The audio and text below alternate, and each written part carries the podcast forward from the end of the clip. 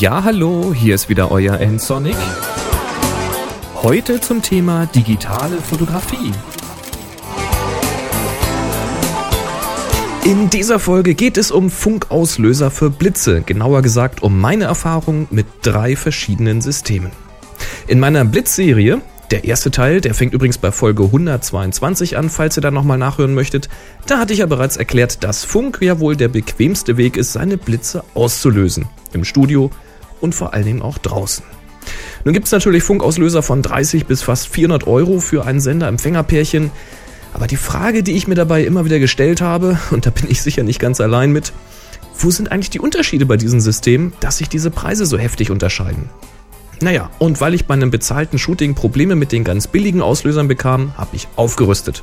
Ich wollte schon immer mal einen direkten Vergleich machen, aber ich habe es immer wieder vor mir hergeschoben und als ich jetzt mit meinen neuen Auslösern bei einem weiteren Shooting Probleme bemerkte, da platzte mir dann endgültig der Kragen und ich machte Nägel mit Köpfen.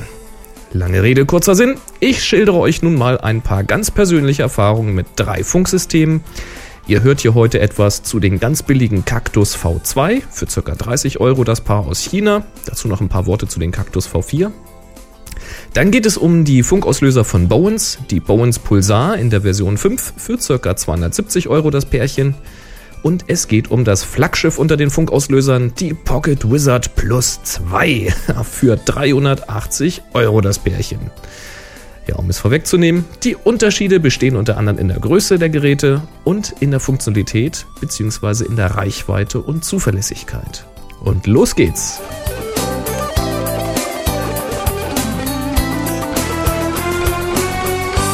Nehmen wir mal den Cactus V2. Ein Set, das besteht aus einem Sender und einem Empfänger. Der Sender wird auf den Blitzschuh der Kamera gesteckt oder mit einem Synchronkabel mit der Kamera verbunden. Der Empfänger, der hat selbst einen Blitzschuh und das ist praktisch, weil man so einfach den Blitz auf den Empfänger draufstecken kann, um dann den Blitz über Mittelkontakt auszulösen. Hier ist dann kein extra Kabel notwendig, aber man kann natürlich trotzdem ein Kabel verwenden, wenn man zum Beispiel Studioblitze auslösen möchte. Im Sender, da steckt eine kleine Knopfzelle zur Stromversorgung. Die soll nun sehr lange halten, aber natürlich weiß man ja nie genau, wie leer sie schon ist. Es ist also in jedem Fall dringend zu empfehlen, immer einen Ersatz dabei zu haben. Im Empfänger, da sorgt so eine kleine 3-Volt-Batterie vom Typ CR2 für ausreichend Strom. Das ist etwas unglücklich, denn diese Batterien sind im Geschäft nun wirklich nicht leicht zu bekommen und sie kosten dann auch gerne mal 10 Euro oder mehr pro Stück. Hier kann ich wirklich nur dazu raten, rechtzeitig Ersatzbatterien online zu kaufen, denn dann zahlt man so zwischen 2 und 4 Euro pro Stück. Die Gehäuse von Sender und Empfänger, die sind sehr klein und das ist gut, denn so nehmen die nur relativ wenig Platz in der Fototasche weg.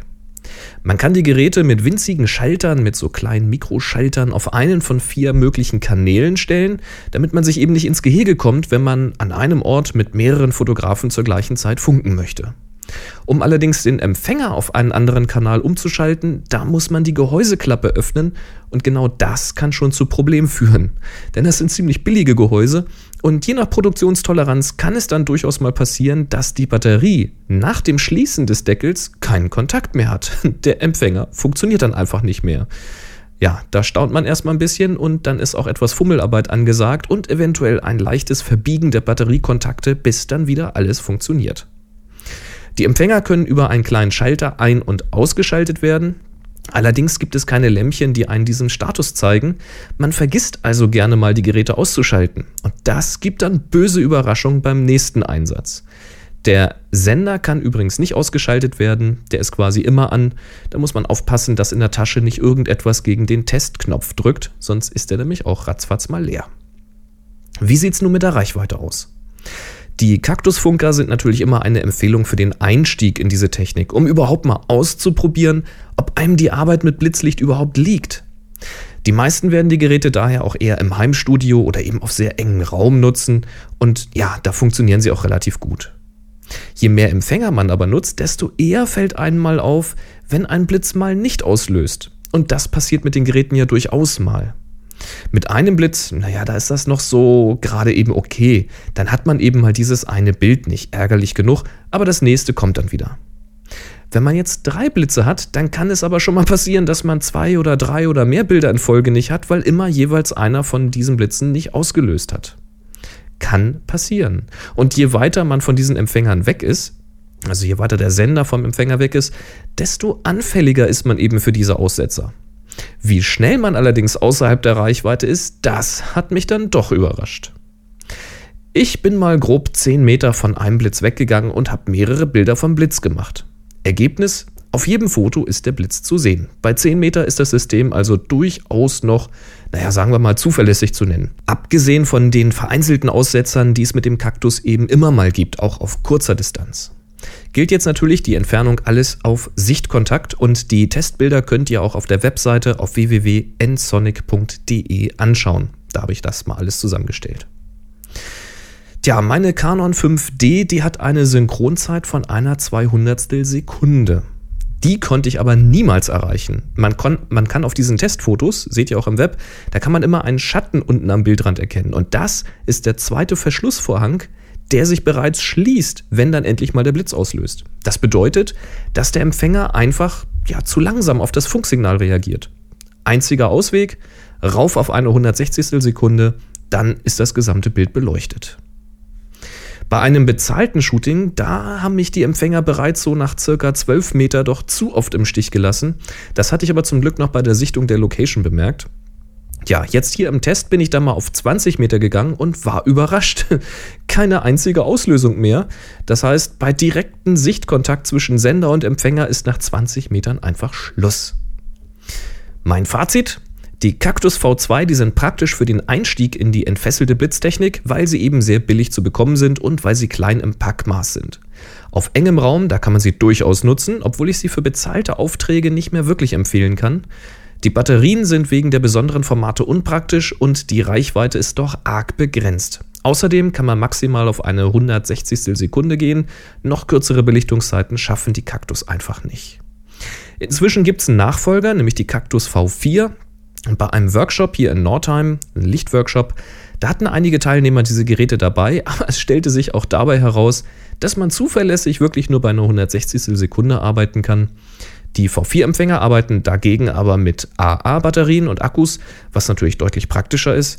Und außerdem ist die V4-Version deutlich stabiler gebaut und der Empfänger kann auch als Standfuß für einen Systemblitz genutzt werden. Das ist natürlich auch sehr praktisch.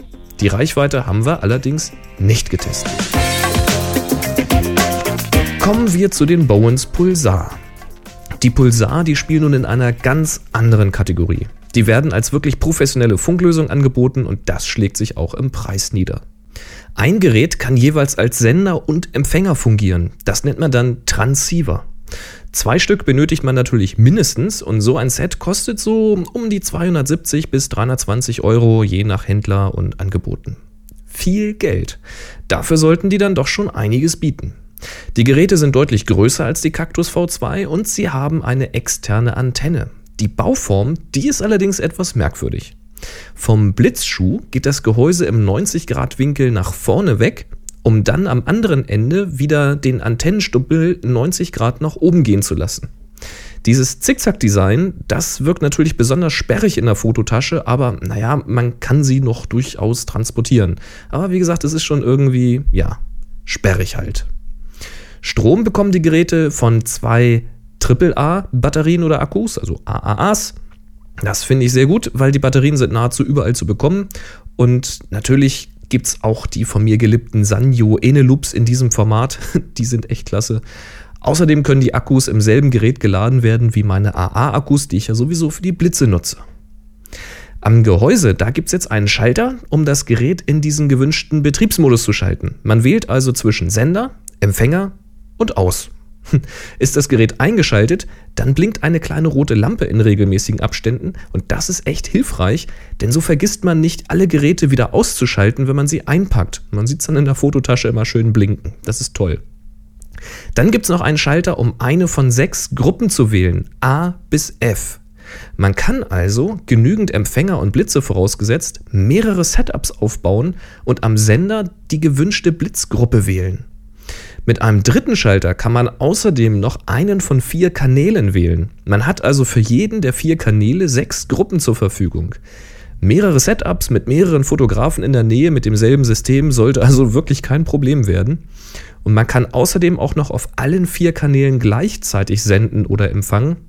Da könnte man also auch die Kanäle als Gruppe nutzen und dann, wenn man auf allen sendet, eben testen, ob die Blitze alle funktionieren und so weiter und so fort. Also sehr viel flexibler geht's wohl wirklich kaum noch.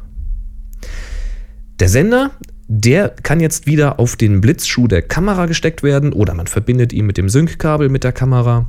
Und der Empfänger, der muss jetzt allerdings zwingend mit einem Kabel mit dem Blitz verbunden werden, denn die Geräte haben keinen eigenen Blitzschuh. Für Systemblitze bedeutet das jetzt, dass man entweder solche mit Sync-Buchse kaufen sollte oder dass man einen Blitzschuhadapter mit Sync-Kabel benötigt. Wie sieht es jetzt aber mit der Zuverlässigkeit und der Reichweite aus? Auf kurzer Distanz gibt es überhaupt keine Probleme. Allerdings ist mir aufgefallen, dass die Empfänger ab und zu den Blitz auslösen, ohne dass ich ein Foto mache. Ob das jetzt ein Problem der Empfänger ist oder ob das hier durch Funkstrahlen in der Gegend kommt, ja, irgendwelche Decktelefone oder Wireless LAN, das kann ich nicht sagen.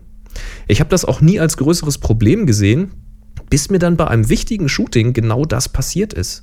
In diesem Fall hatte ich die Blitze allerdings auf recht hoher Leistung, was bedeutet, dass sie wieder etwas Zeit zum Wiederaufladen benötigten.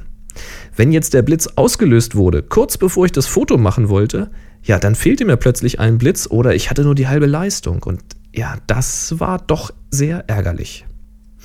Die Reichweite, die wird von Bowens mit 100 Metern angegeben. Bei dem besagten Shooting hatte ich aber bei ja, geschätzten 20, 25, vielleicht 30 Metern ohne direkten Sichtkontakt schon echte Probleme. Da waren viele Fotos notwendig, um wirklich zwei oder drei zu erwischen, auf denen der Blitzer noch ausgelöst wurde. Also, ich bin einfach mal raus für die Tür und habe denselben Test wie mit den Kaktus gemacht. Fotos dazu, wie gesagt, wieder auf ensonic.de. 10 Meter Entfernung sind kein Problem. Jedes Foto zeigt den ausgelösten Blitz. Übrigens sind auch hier eine 200 Sekunde kein Problem mit dem Pulsar. Keine Schatten im Verschluss vom Bild zu sehen, das heißt, die Dinger sind echt flott. Bei 20 Metern dann die erste Überraschung. Zwar löste der Blitz noch aus, aber eben nicht mehr hundertprozentig zuverlässig. Von meinen ersten drei Fotos war eines ohne Blitz dabei. Kurios war das jetzt deshalb, weil bei 30 Meter Entfernung wieder jedes Foto auch den Blitz auslöste. Merkwürdig. Bei 40 Meter wurde es dann aber wirklich zum Glücksspiel. Von sechs Fotos waren nur drei mit Blitz dabei. Bei 50 Meter dasselbe Spiel. Vermutlich würde man jetzt auf einer längeren Serie feststellen, dass jetzt noch weniger Treffer dabei wären. Ich habe jetzt halt irgendwie drei Fotos gemacht und dann bin ich wieder weitergegangen. Bei 60 Meter war dann endgültig Schluss. Der Blitz löste gar nicht mehr aus. Offenbar spielt aber auch das Objektiv und die Haltung der Kamera und damit die Haltung der Antenne eine ganz große Rolle. Denn ich konnte die Kamera jetzt nach unten halten und den Boden fotografieren. Die Antenne zeigt dann eben nach vorne. Tja, und jetzt löste der Blitz teilweise wieder aus bei 60 Metern. Ich hatte das Canon 100 bis 400 mm drauf und offenbar schirmt das die Funkstrahlen doch etwas ab. Das ragt ja vorne doch recht weit raus. Ja, das klingt jetzt komisch, aber anders kann ich mir das auch nicht erklären. Hilft mir allerdings auch nichts, wenn ich den Boden vor mir fotografieren kann und irgendwo hinten am anderen Ende blitzt es. Naja. Ich fand die Reichweite und die Zuverlässigkeit jetzt doch irgendwie merkwürdig und ich habe versucht, Kontakt zum Hersteller zu bekommen. Der Händler, der mir die Pulsar verkauft hatte, verwies mich an einen deutschen Ansprechpartner, der allerdings falsch war. Bei meiner Suche im Web, da traf ich auf eine Bowens-Seite in der Schweiz. Naja, und da habe ich mal gefragt. Da missverstand man meinen Frust allerdings als persönlichen Angriff und machte mir klar, dass man selbst gar nichts mit Bowens zu tun hätte und auch Bowens AT nicht und so weiter und ich müsste mich an Bowens direkt wenden. Das hatte ich ja versucht. Ja, also wieder was gelernt. Eine Webseite mit dem Namen bowens.ch oder bowens.at hat nichts mit Bowens zu tun. Schade eigentlich. Dann fand ich über die englische Seite den einzigen für Deutschland autorisierten Partner und fragte dort an. Jetzt gab es ein paar sehr nette E-Mails und zwei ganz tolle Telefonate. Man prüft ein paar Sachen ab. Ja, meine Geräte sind die Version 5 und damit sollte es eigentlich keine Probleme geben. Die sollten zuverlässig funktionieren. Es gab wohl bei älteren Versionen ein paar Probleme.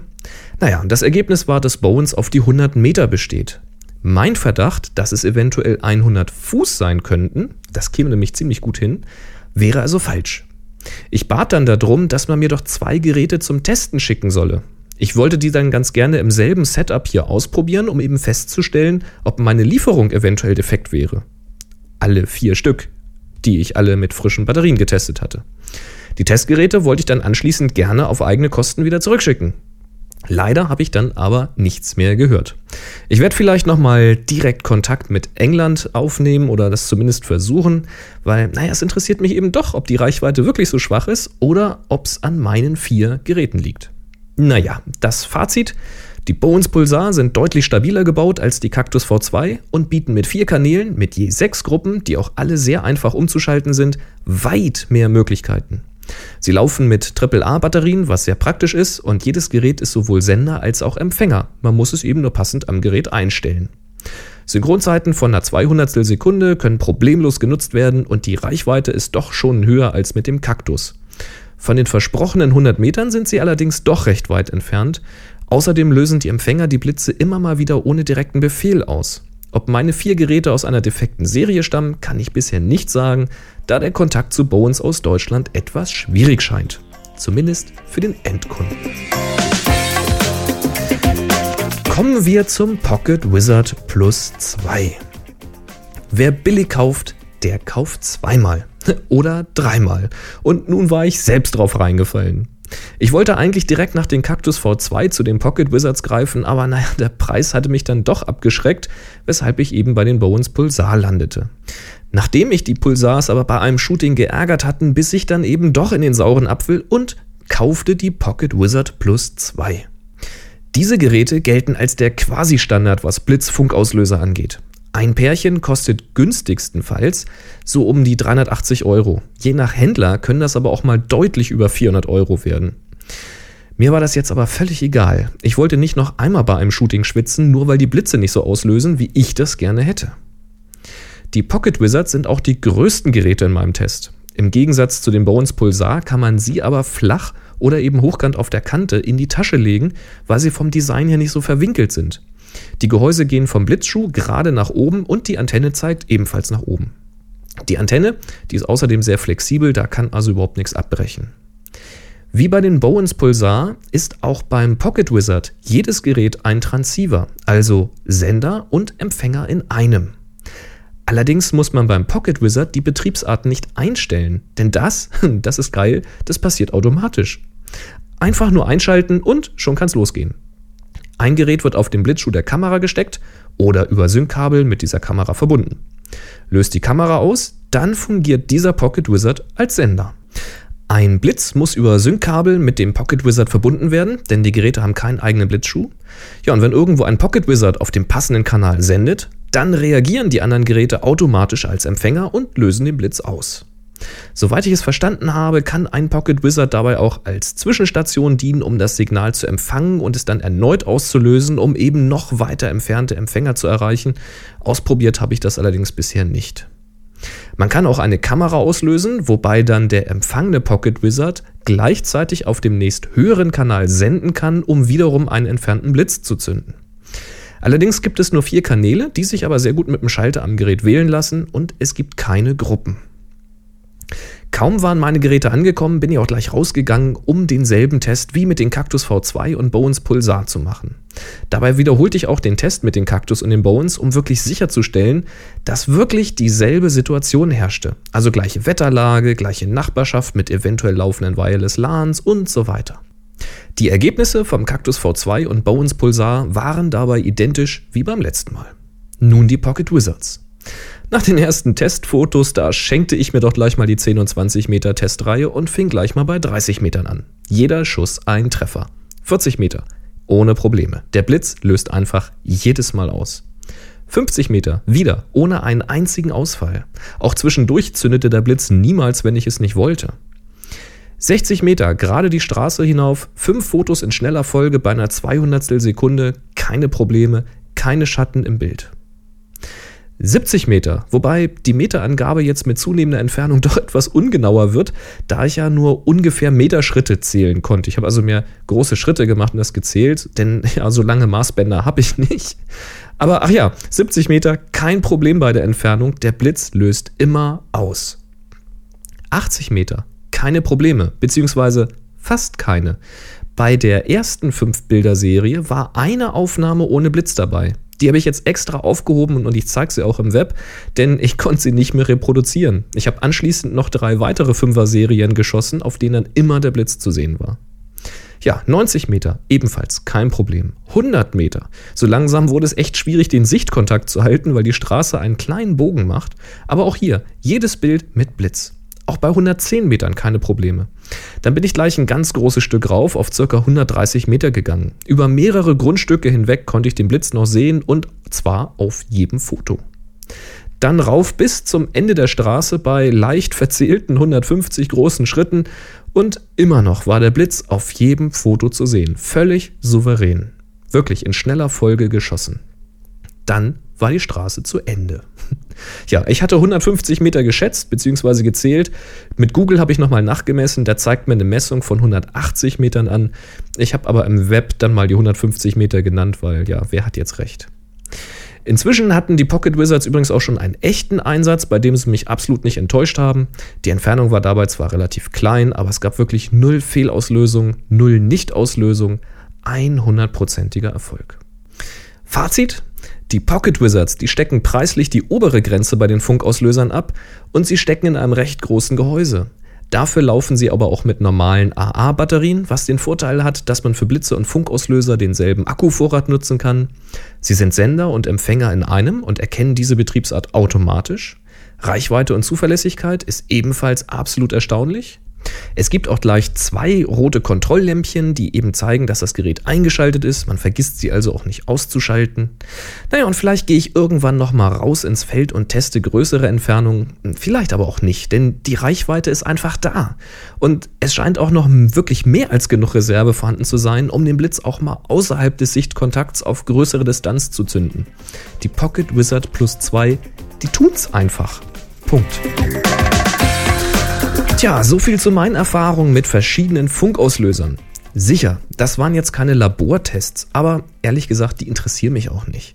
Die Geräte müssen in der harten Realität zeigen, was sie können. Ein Wort aber noch zu den Entfernungen. Natürlich klingt es erstmal komplett bekloppt, wenn man sagt, dass man auf mindestens 100 Meter Reichweite besteht und ich höre schon eure Gedanken.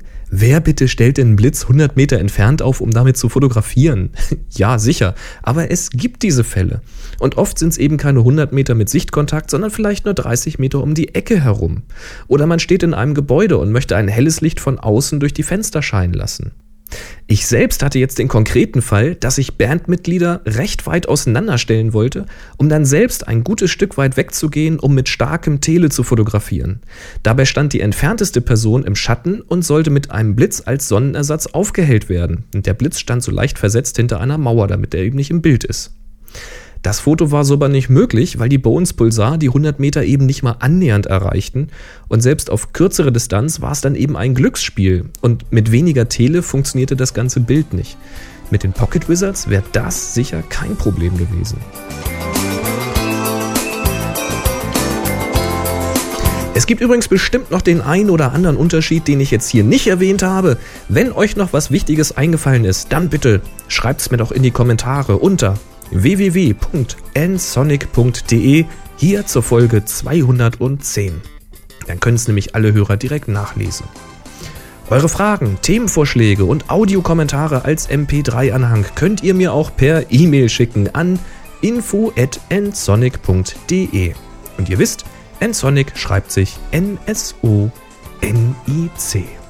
Ihr könnt diesen Podcast auch bewerten. Das geht im iTunes Store und auch bei podster.de. Einfach mal nach Ensonic suchen und dann mit einem kurzen oder längeren Kommentar bewerten. Recht vielen Dank dafür. Tja, und wenn es euch gefallen hat, dann empfehlt mich doch bitte weiter. Und jetzt noch viel Spaß beim Entfesselt Blitzen. Macht's gut. Bis zum nächsten Mal. Tschüss. Sie hörten eine weitere Produktion von nsonic www.nsonic.de photocastnetwork.com your photography resource in the potosphere. photocastnetwork.com